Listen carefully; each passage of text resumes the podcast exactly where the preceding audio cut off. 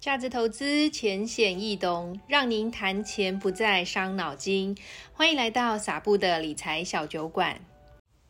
大家好，呃，很久没有上传这个新的录音了，很抱歉，因为在准备就是大学的这个课程，然后还有吴老师接了很多的演讲。那我在准备课程的一个过程呢，小朋友就有看到说，妈妈你讲这个是什么？什么叫外汇啊？所以我决定说，哎，今天来录一集，就直接教小孩，然后呢也跟大家做一个分享。哎，Ryan，Hello，跟大家打招呼。哈，Hello，大家好，我是 Ryan。嗯，Ryan，那你知道外汇跟我们有什么关系吗？不知道，嗯，你想想看我哦，不知道什么叫外汇？好，呃，不知道，就是跟国外呀、要换钱，对不对？这个就叫做外汇。对，那外汇呢，就是像你台币呀、换成美金，或者是说台币换成日币，我们要去出国玩的时候，是不是要做这个换汇？对，我们上次去新加坡有没有做换汇？妈妈上次有跟你分享过，对不对？对，好，那第二个它可以做什么用呢？投资，哦，你怎么知道是投资？我也不知道为什么，随便猜的。哦，随便猜的。好，投资我们就是可以做成，呃，有领这个赚这个汇差啊，汇率的差，就是投资可以赚钱。然后呢，如果说国外的利息比较高，像美元现在利息比较高，我们就可以换成美元去赚利息，这叫利差。所以外汇呢，它也是可以赚价差，它也是一个理财的工具，这样知道了吗？那还有很多公司啊，像我们是不是要把台湾做的东西出口到国外去？哦，那他们要换一个币别，就外国人付美金给我们，那我们拿到美金之后要换回台币才可以在台湾花啊，对啊吧？嗯，好。所以呢，外汇跟我们有没有很重要的关系？有，好，那外汇的需求跟供给呢，就是像这里我们有看到，就是国外啊、观光啊、留学啊，或者是你要投资啊，刚刚有提到，那外国人来台湾观光，他们也要换成台币嘛，对啊，所以他们这叫做外汇的供给跟需求。那你有听过什么叫外汇存底吗？没，没有哦。 好，外汇存底就是哦，我们会赚到很多的外币，对不对？比如说美金，但是我们不可能都把它花光嘛。就像你的银行存折是不是也有钱？对啊，对，那你就要把它留下来。为什么要留下来？以后可能会用到吧？你可能也可对以买东西呀、对吧？好、哦，嗯需要用的时候，还有这就是我们的积蓄啊。那外汇存底呢？它还有不是只有现金，它还有包括黄金啊、国外的这个政府的公债呀、啊、国债呀、啊、等等钻石的。嗯，呃，钻石哦，好像没有诶。 好，那就是在台湾呢的这个外汇存底里面，大部分是什么货币？你知道吗？退避啊，不是，是美美金金，对，是美元哦吼。因为美元呢，在全世界大家拿它来做外汇储备的一个比重，大概占了五十九点五三 percent，差不多快要接近六成了。所以你的意思是说，美元是就是，嗯，最多就是国国际就是交易的话，会很常用到美元。对呀、对呀、没错啊，哈。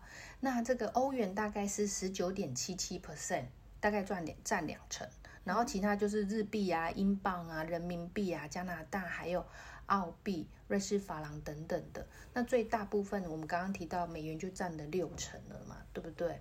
好对，那国际之间的金融，上次你也有看过那些书啊，就是讲金融啊、理财的小小朋友的书嘛。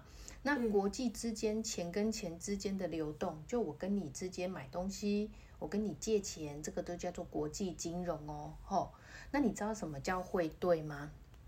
不知道，嗯，就是我把钱台币跟你换美金，你有美金，我有台币，我跟你交换，这个东西呢就是叫做汇兑。好，那汇兑的部分不是只有现金而已，它也有可能是用汇款的方式，就是我把钱用银行的方式去用电汇的，这个也都是算在国际汇兑里面。那为什么会需要用到这种国际的汇兑？第一个就是我们之间拿现金跟现金之间交易，我要拿那么多现金运到这个台湾给你，对啊，会不会很麻烦？很麻烦，嘿，很麻烦，而且会不会被偷？破也也有可能海盗啊，对不对？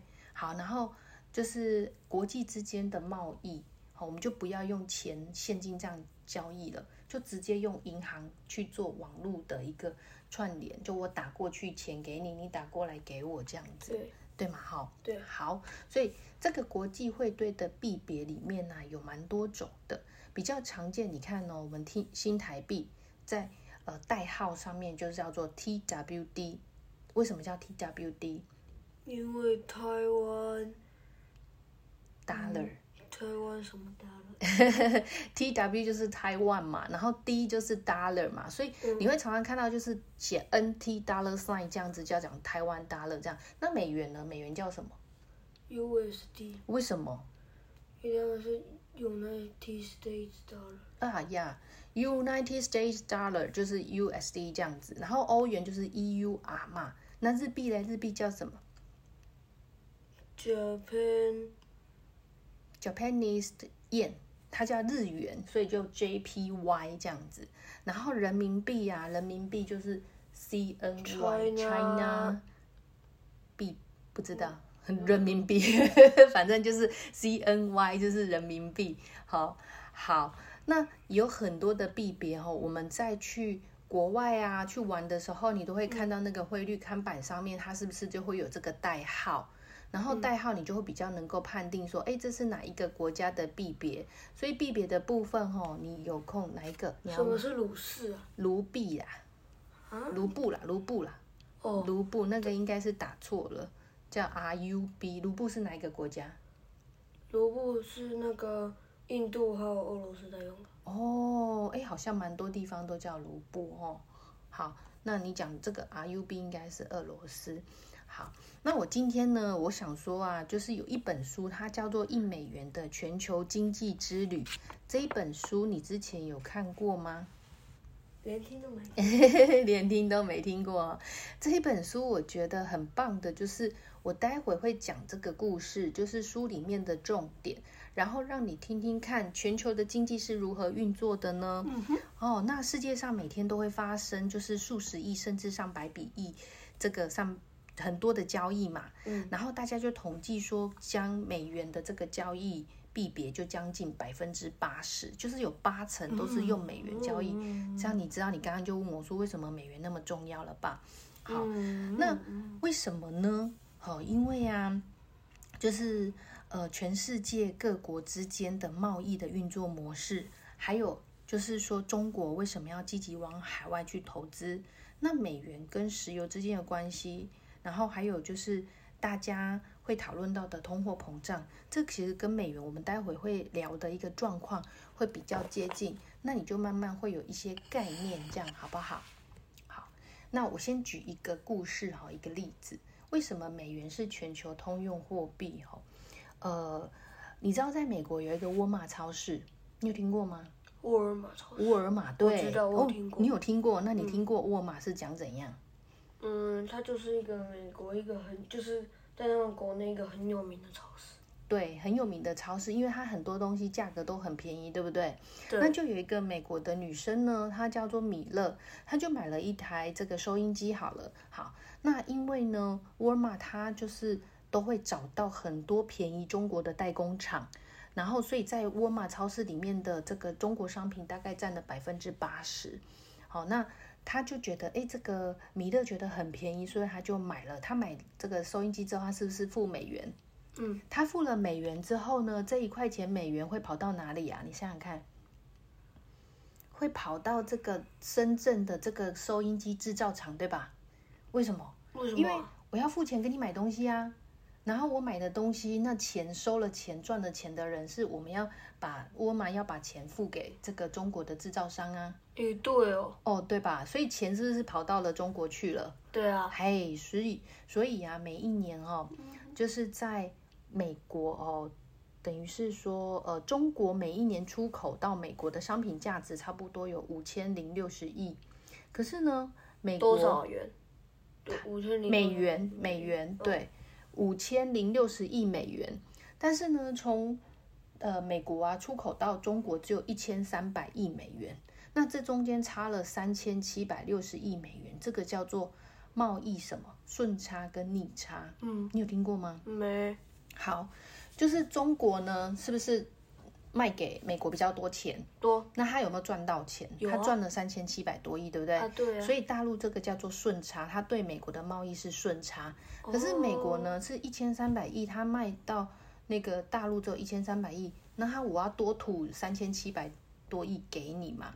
所以对美国来讲，这就是贸易逆差。嗯所以为什么中美贸易大战会在那边僵持？有没有？有听对过啊中美贸易大战吗？